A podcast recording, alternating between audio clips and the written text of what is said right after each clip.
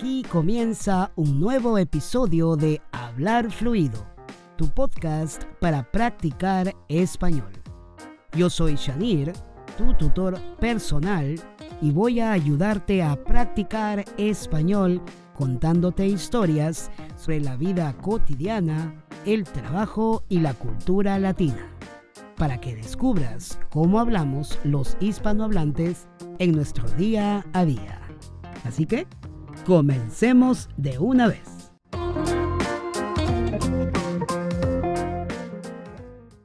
Hola, ¿qué tal? Espero que muy bien. Aquí yo, por supuesto que muy bien también. Empezando el episodio número 3 de este podcast, que con mucha expectativa estoy trabajando. Espero, realmente, eso espero. Espero que tenga mucho, mucho contenido, que podamos seguir conectándonos cada semana y me siento muy contento, muy, muy contento porque aun cuando estamos recién en el tercer episodio, yo ya veo, veo al futuro y veo que vienen muchos más episodios. De hecho, obviamente ya tengo el plan de contenido para muchos más. Ya iré publicándolos poco a poco. Y, pero estoy contento porque estoy trabajando muy duro, muy duro. Yo espero que tú también estés estudiando muy duro, estudiando muy duro, estudiando mucho. Eh, pero más que estudiando, eh, practicando, ¿no? Practicando el español. Me gusta más esta palabra, practicar español, que decir estudiar, porque francamente, yo creo que los idiomas no se estudian, sino que se practican, se aprenden. El español o cualquier otro idioma no es una materia del colegio o de la escuela, eh, no es como la matemática, no es como los otros cursos, ¿no? como ciencia, sino que es una habilidad que desarrollamos para comunicarnos. Por lo tanto, mejor usar la palabra aprender o practicar si es que ya sabes un poco de español o mucho español. En fin, como hoy es viernes, sí, y recuerdas, te dije en un episodio anterior, creo que fue el anterior justamente, sí, cada viernes, cada viernes voy a publicar un episodio relacionado con la cultura latina. En este caso voy a empezar primero por la cultura peruana, la cultura del Perú. Vamos a desenredar toda la madeja. Ya te explicaré qué es. La madeja es un bollo que se hace con el hilo, se le llama madeja. Entonces vamos a desenredar toda esta madeja para que puedas conocer más sobre la cultura del Perú primero y luego me extenderé a otros países también. Ojalá, ojalá que todo vaya bien, al menos ese es el plan, que puedas conocer más sobre la gente hispanohablante, bien, la gente latina. Bueno, entonces, entramos en contexto. ¿Qué tenemos para hoy? Hoy el episodio se llama Un vistazo a la cultura popular del Perú. ¿Por qué un vistazo? Porque voy a hacer un resumen rápido de, desde mi punto de vista, los puntos más importantes que se destacan de la cultura del Perú.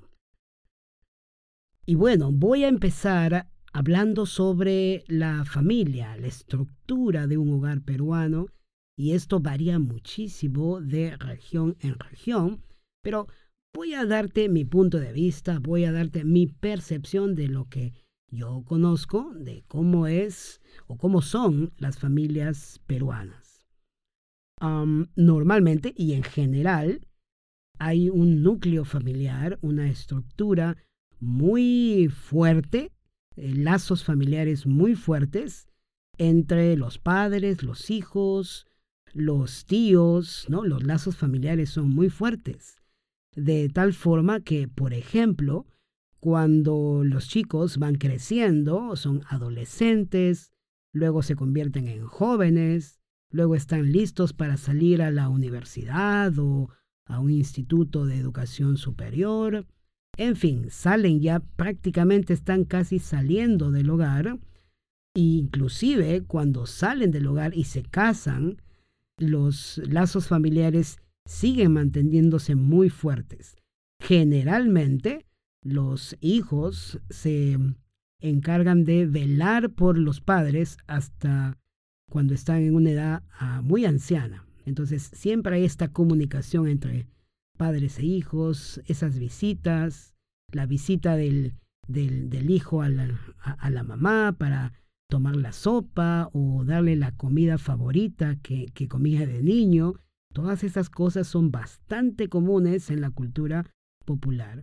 Obviamente, dependiendo de las regiones. En algunos círculos familiares son más fuertes, en otros no tanto, pero la idea es esa. en general, hay lazos familiares muy fuertes, ¿no? Hay un soporte emocional, un soporte familiar muy fuerte, ¿no? Lazos entre primos inclusive. Yo recuerdo, por ejemplo, cuando era niño, siempre mis padres visitaban a mis tíos, varios tíos, y nosotros eh, entre los niños estábamos jugando y gozando de muchas actividades saliendo de paseo. Hemos ido creciendo poco a poco y esta frecuencia ha ido disminuyendo, pero siempre hay comunicación, siempre hay formas en las que los eh, familiares están comunicados, ya sea por teléfono, usando la tecnología, mandándose un mensaje, etcétera, etcétera. Esto es, esto es algo muy común en la cultura del Perú. También, por ejemplo, dependiendo de las zonas, sean urbanas o rurales, el número de hijos que una familia tiene puede variar mucho. En las zonas eh, rurales a veces las familias son más extensas, tienen más hijos. Más extensas significa que tienen más hijos, eh, entre cuatro o cinco hijos. Actualmente las, en las zonas urbanas, es decir, en las ciudades más importantes, ya los hijos no son tantos, ¿no? A veces dos hasta máximo tres. Depende también de cada familia, pero generalmente esto es así. Entonces, en las zonas urbanas donde hay más movimiento, donde no hay tanto eh, el campo, ¿no? sino es más la ciudad, hay menos cantidad de hijos en la actualidad. Pero en general, las familias están muy unidas por lazos estrechos que permiten siempre estar en comunicación.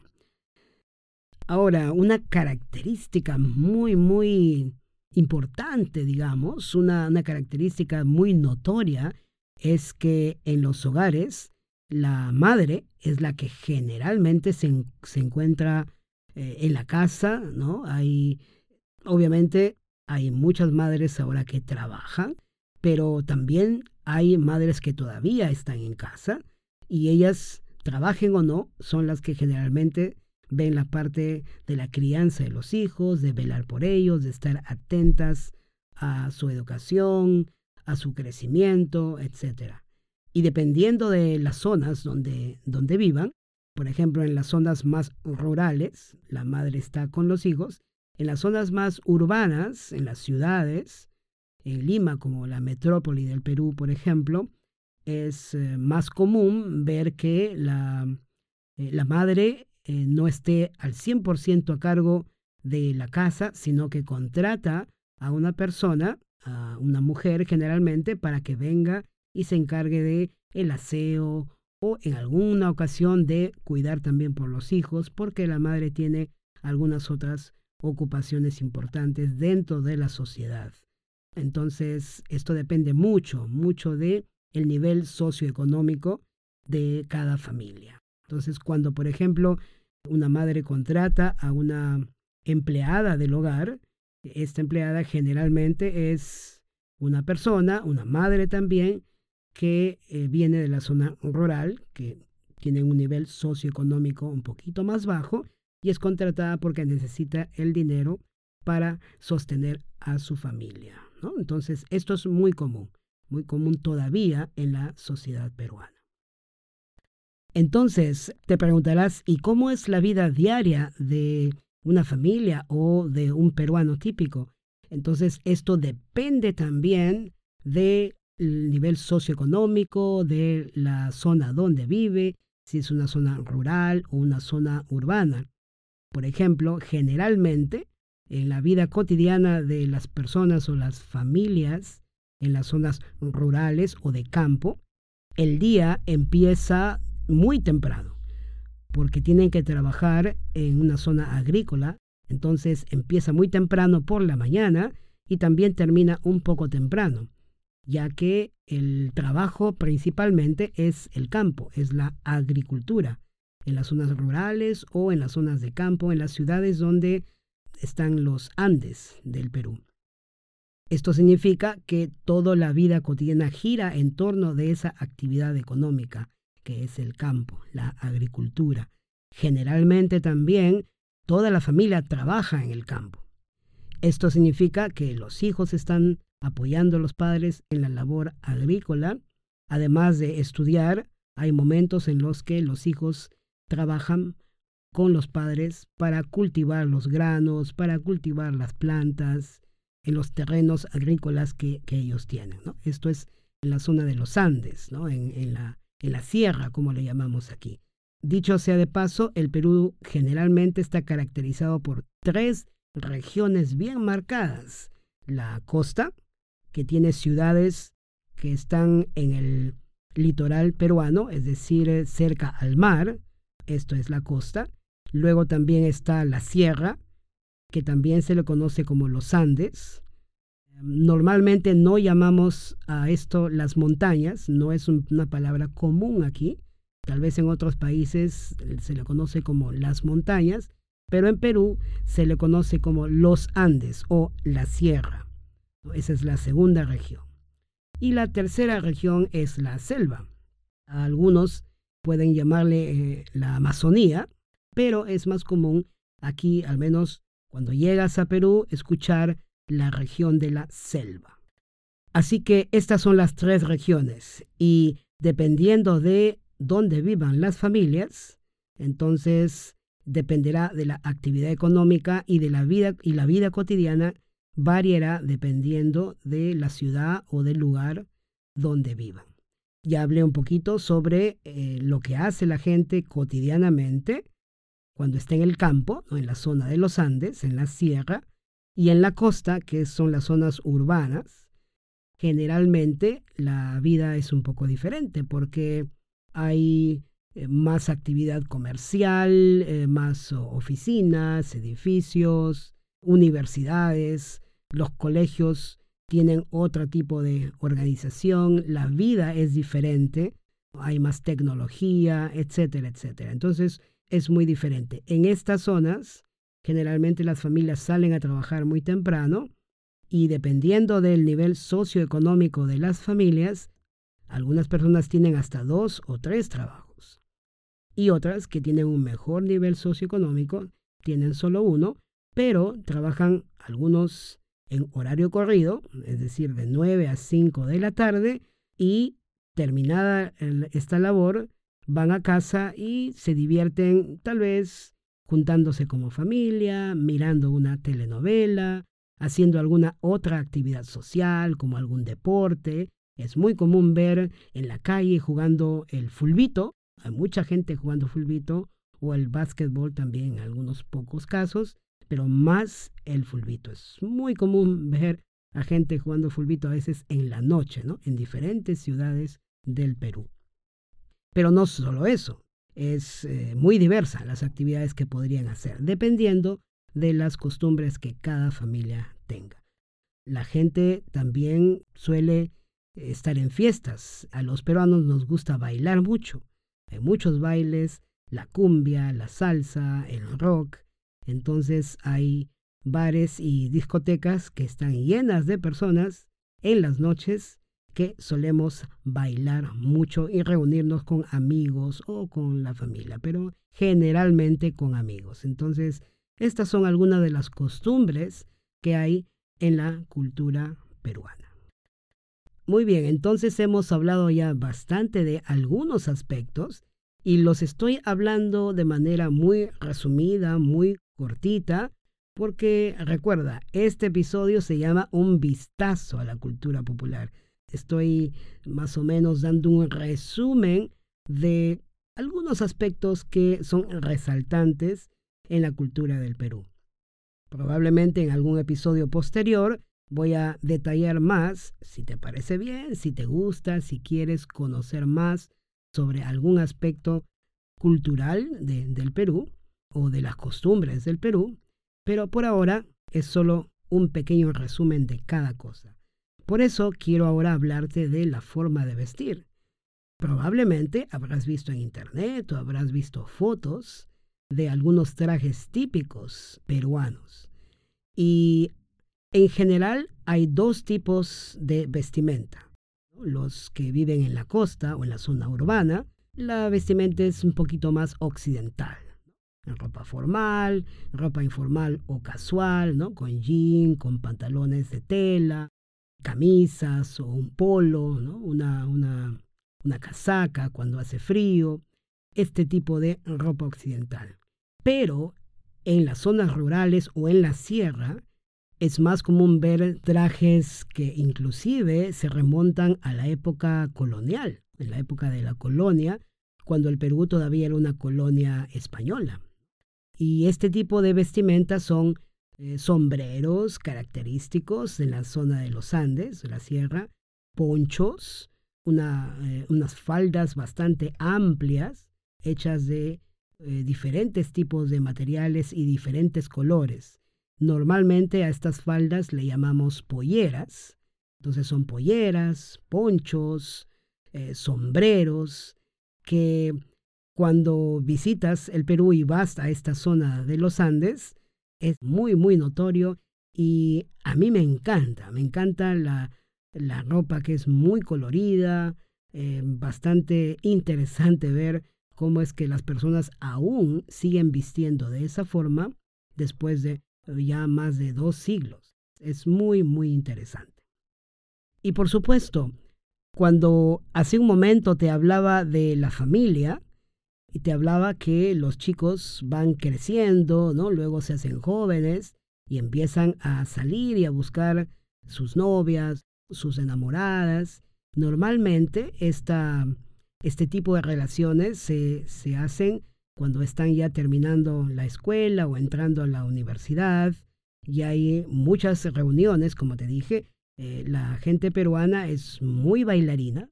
Hay muchas discotecas, hay muchos bailes, muchas reuniones populares inclusive en ciertos pueblos, reuniones de, la misma ciudad, un pueblo pequeño, entonces hay reuniones populares con grupos de cumbia y la gente se va contactando, se va conociendo y empiezan a tener una relación.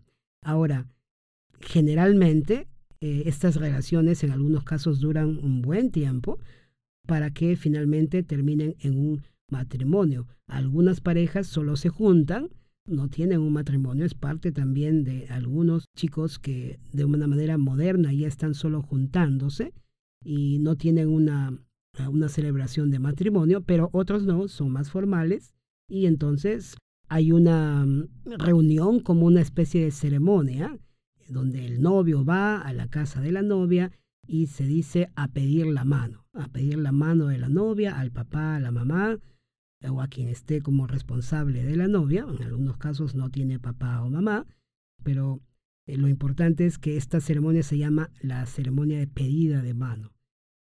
Así que de esta forma los futuros esposos, los novios, reservan una cita en la iglesia, previamente hacen un matrimonio civil en la municipalidad de su ciudad y entonces firman, tienen sus testigos y después de eso hacen la ceremonia religiosa en la iglesia y prácticamente el matrimonio tiene dos partes, el matrimonio civil y el matrimonio religioso. Todavía es muy popular esto en, muchas familias y, es algo que permite que la familia se reúna, hay una fiesta, generalmente son bailes, como te digo, los peruanos solemos bailar mucho, mucho, mucho. Entonces, después de la ceremonia eh, religiosa, uno se retira y hay una sala, una pista de baile, hay comida, los invitados vienen, tanto familiares como amigos. Es una, es una fiesta. Es una fiesta, es algo muy bonito celebrar un matrimonio. De esta forma los novios ya no son novios, son flamantes marido y mujer. Bien, y esto es así. Estos son algunas de las costumbres o parte de la cultura de nuestro querido Perú. Yo quiero terminar este episodio contándote un poquito sobre lo que probablemente has escuchado, o probablemente no, no lo sé, pero es muy popular las fiestas patronales. ¿Qué son las fiestas patronales? El Perú es un país muy religioso.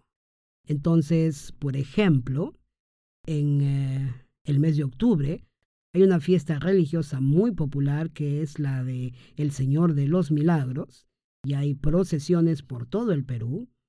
Esto data de muchos años y continúa hasta ahora en el tiempo. Eh, se prepara, la gente se prepara mucho para esta fiesta en octubre, donde, donde cargan al Cristo morado y lo hacen recorrer por varias partes de la ciudad. Es eh, algo muy popular, muy popular en toda la población peruana. También, por ejemplo, el 24 de junio se celebra en el Cusco el Inti Raimi. Se celebra el solsticio en el mes de junio y esto también es una fiesta en Cusco muy popular. Al norte del Perú, en la ciudad de Motupe, hay una cruz que se llama la Cruz de Motupe. También hay una fiesta que es muy importante en el norte del Perú. Entonces, estamos llenos de tradiciones, estamos llenos de eh, costumbres autóctonas, costumbres propias del Perú, que es espectacular disfrutar.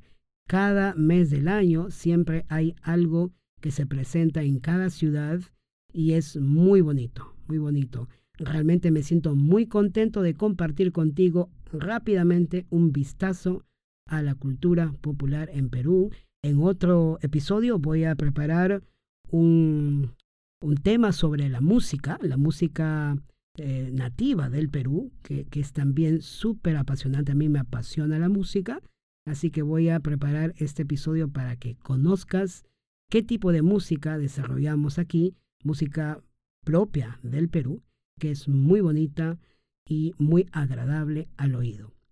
Pero por ahora vamos a dejarlo allí hemos hablado rápidamente de la cultura popular, las costumbres más importantes del Perú. Espero te haya gustado. A mí me ha encantado preparar este tema. Yo soy un apasionado por la, por la cultura, por la cultura de los pueblos. Así que muchas gracias, muchas gracias por quedarte hasta el final del episodio, por escucharlo y por saber que existe mucho por explorar en Perú. Si quieres saber más y si quieres sugerirme algún tema en particular, no dudes en ir a hablarfluido.com barra contactar. Ahí en ese formulario puedes escribir tus ideas, sugerencias o si tienes alguna pregunta para hacerme. Por supuesto que sí, con mucho gusto voy a contestar todas las preguntas que me hagas. Te agradeceré también que puedas darme una valoración de este podcast por el medio donde lo estés escuchando, que puede ser Apple Podcasts, Google Podcasts, Stitcher, Spotify, en fin, cualquier plataforma por donde la estés escuchando, dale una valoración que va a servir muchísimo para que más gente pueda conocer de hablar fluido y que puedan beneficiarse del aprendizaje del español. Conmigo será hasta la próxima semana y que vendremos con un nuevo episodio de Hablar Fluido y por supuesto un reto. Recuerda, cada lunes tienes un reto, un reto a la semana para que mejores tu español. Hasta la próxima. Chao.